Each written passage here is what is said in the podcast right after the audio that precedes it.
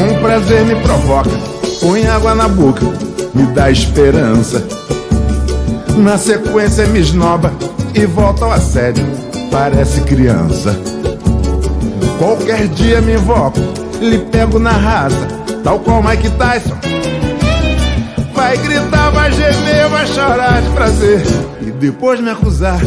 Salve, salve, senhoras e senhores! Iniciando seu podcast Rogérios Humanos de hoje ao som de Martinho da Vila. Pô, Martinho, logo você que já teve mulheres de todas as cores, de várias idades e de muitos amores, vem com esse papo de pegar na raça? Como é, produção? É, tem razão. Também é o mesmo que dizia: vem logo, vem curar seu nego que chegou de porre lá da boemia. Mas vamos em frente, porque hoje vamos falar de assédio no trabalho por aqui. E adivinha quem vai pedir para você abrir os seus ouvidos para colorir a sua massa cinzenta? Eu mesmo, Rogério Pelegrim. E o assunto de hoje é muito, mas muito sério. Quem já passou por algum assédio geralmente não gosta nem de tocar no assunto. E não estou falando só do assédio sexual, não. Eu mesmo já trabalhei em uma empresa em que o assédio moral era algo comum. Eu mesmo já fui moralmente assediado por lá. E me lembro que um senhor, responsável pela área técnica, com quase 20 anos de empresa, foi severamente acusado pelo diretor, no caso o assediador, de furto Juro, foi uma experiência que eu não desejo para ninguém. Mas vamos com calma. Primeiro, vamos trocar em miúdos por aqui. Afinal, o que é assédio? Assédio é simplesmente a ação de importunar alguém de forma inconveniente com insistências, perseguições, declarações, propostas ou pretensões, como por exemplo: Fulano, se você não bater a meta, vai pro olho da rua. E já que dei esse exemplo, no mundo corporativo, o assédio pode ainda se caracterizar por colocar o outro em uma situação constrangedora, abusiva ou inconveniente. Basicamente, o assédio no ambiente de trabalho se divide em dois tipos: o assédio sexual e o assédio moral. O assédio sexual pode ocorrer por chantagens ou intimidações para se conseguir um termo muito estranho, mas que vou usar por aqui, que são os favores sexuais. Mas não só isso. Eu tive um, se podemos chamar assim, colega de trabalho que não podia ver uma mulher passar que secava, que comia com os olhos. Sabe como é isso? Então, isso também pode ser considerado um tipo de assédio sexual. E o assédio sexual mal sucedido pode se transformar em um assédio moral. Sim, pessoa, imagine a cena.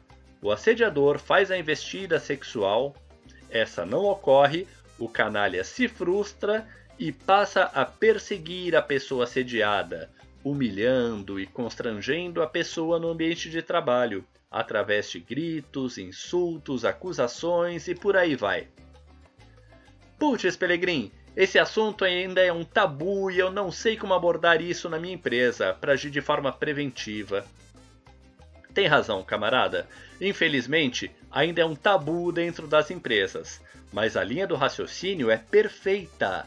É preciso agir de forma preventiva para evitar prejuízos dos mais diversos à empresa. E não estou falando de prejuízo só com ações trabalhistas, não. Às vezes, uma pessoa, um mísero lobo em pele de cordeiro no time pode desencadear reações negativas na equipe, tais como desmotivação, perda de produtividade, aumento do absenteísmo, entre outras tantas coisas, fora os danos psicológicos. Lembra que eu citei lá no início que sofri assédio moral em uma empresa? Foi um período em que eu sonhava todas as noites que meu chefe estava gritando comigo. Sonhava não, né? Tinha verdadeiros pesadelos. Acordava cansado. Era uma coisa horrível. Não precisei de acompanhamento psicológico porque saí de lá e minha vida voltou logo ao normal. Mas imagino aquele senhor que citei que tinha quase 20 anos de casa. Então, meu colega, minha colega, a primeira coisa que recomendo é ler a Cartilha de Prevenção do Assédio Moral do TST. Caso não ache na internet, entre em contato comigo pelo site rpelegrim.com que eu passo para o seu e-mail, combinado? E se chegar um colaborador no RH reclamando de assédio? A primeira ação a ser tomada é: pare tudo o que estiver fazendo e escute a reclamação da pessoa. Abra esse canal para o diálogo. Leve essa reclamação à sua diretoria. Faça treinamentos e campanhas de conscientização na sua empresa. Crie uma política anti-assédio. Inclusive, o artigo 482 da CLT, o assédio, dano moral, é uma das causas passíveis de demissão por justa causa. E se o problema for crônico, abra um canal para denúncias. Mas no mundo com tanto mimimi, é preciso destacar também que nem tudo é assédio moral ou sexual. Por exemplo, elogiar a elegância de uma colega de trabalho pode não ser assédio. E quem aqui não gosta de ouvir um elogio? Claro que existe um limite nisso. Lembro de uma ocasião em que um cara comentou: Nossa, fulana fica tão bem de verde. E o outro complementou: Se verde assim, imagina quando estiver madurinha. O primeiro fez um comentário elogioso, já o segundo extrapolou o limite do assédio. Deu para entender a diferença? Vou citar outros quatro pontos aqui para os mimizentos saberem que não, isso não é assédio moral. São eles: aumento do volume de trabalho. Imagine que você trabalha em uma loja de chocolates e, de repente, chega a época de Páscoa e o movimento da lojinha, que até então era bem calmo, triplica. Embora você possa sentir a sobrecarga de trabalho na pele, isso não configura assédio moral. Mecanismos de controle. Em seu horário de trabalho, a empresa tem o direito de saber onde você está e o que está fazendo. Lembre-se que a relação de trabalho nada mais é do que uma corporação que compra o seu tempo. Portanto, ter o acesso à internet e o celular corporativos rastreados não é assédio moral, assim como monitorar e gravar imagens suas e da equipe através de câmeras do sistema de monitoramento. Más condições de trabalho. Se você trabalha em um local pequeno, mal ventilado ou alguma outra condição que faz você não se sentir bem, isso também não é assédio moral, exceto para o caso de você ter sido colocado lá como forma de punição ou castigo. Exigências profissionais. A empresa pode e deve exigir que o trabalho seja cumprido com eficiência e estimular o cumprimento de metas. A competição no mercado de trabalho é algo natural. Então, cobranças, críticas e avaliações sobre o comportamento profissional devem fazer parte do cotidiano, ou seja, também não é assédio moral. E sobre esse último tópico, o das exigências profissionais, eu gostaria de fazer um adendo. Se a sua empresa tiver um sistema de avaliação de desempenho estruturado e sistematizado, fica bem mais fácil de o colaborador entender esse momento de cobrança, de crítica ao desempenho profissional. E é algo bem simples de ser feito. Se a sua empresa não tem essa prática, acesse agora mesmo o site rpelegrim.com, conheça nossos serviços e conte conosco para fazer essa estruturação. Os ganhos são fantásticos. E aí, vou quebrar outro mito. Muita gente pensa que o assédio vem sempre de cima para baixo. Como foi no meu caso, por exemplo, vem sempre do diretor para baixo. Tá certo que a maioria dos casos é assim mesmo, mas não a totalidade. Existe também o assédio horizontal, praticado por um colega de trabalho, assim como existe o assédio de baixo para cima. Em relação ao assédio sexual, isso parece óbvio, mas em relação ao assédio moral, como se dá quando é de baixo para cima? Existem inúmeros casos.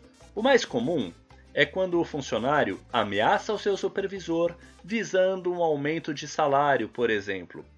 E essa ameaça pode constituir desde a criação de um boato até o fato desse funcionário descobrir algo sigiloso e ameaçar abrir a informação caso não tenha algum benefício próprio. Me lembro que um dia meu amigo Thomas Hobbes ia ser jurado de uma luta de vale tudo, dessas estilo UFC, sabe? Ele tinha algumas entradas para a VIP e me convidou para assistir a luta. De um lado, Emmanuel Kant, dono de uma técnica que poucos compreendem, autor da frase Age de tal forma que trates a humanidade, na tua pessoa ou na pessoa de outrem, sempre como um fim e nunca apenas como um meio. Ou seja, Kant diz que não se pode atribuir um valor ao homem, que o homem não deve ser tratado como uma mercadoria e sim como um fim de todos os processos. De outro lado do ringue, de luvas e calções vermelhos, o sádico, o Marquês de Sade. Ele defende que o homem só não é o meio para uma determinada finalidade como a venda de sua força de trabalho seria banalizada. Inclusive, você pode achar a obra Os Infortúnios da Virtude, de Marquês de Sade, acessando a página de e-books do site rpelegrim.com. Leia essa obra, vale a pena. Ih, caramba, fui mudar o foco para falar disso e acabei perdendo o embate. Foi tudo muito rápido. E aí, na sua opinião, quem venceu?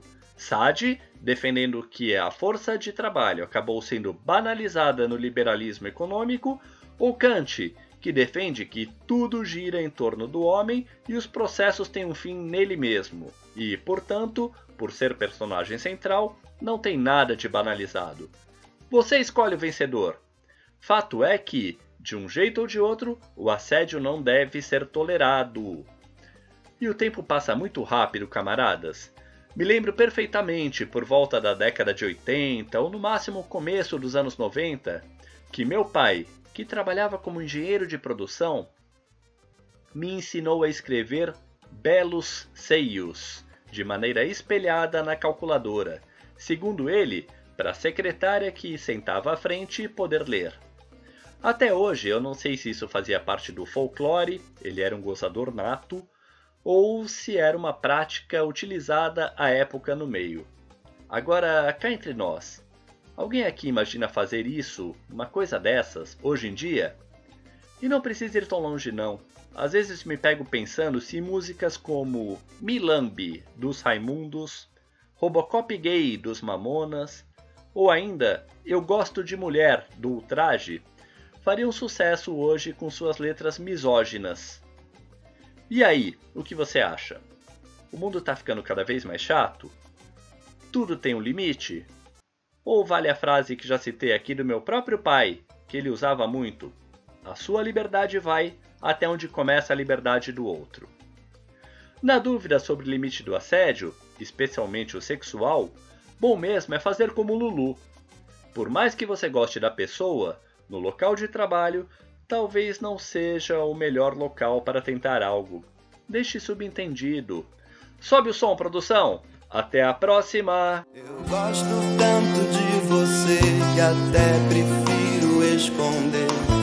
Deixo assim ficar subentendido como uma ideia que existe na cabeça e não tem a menor obrigação de acontecer.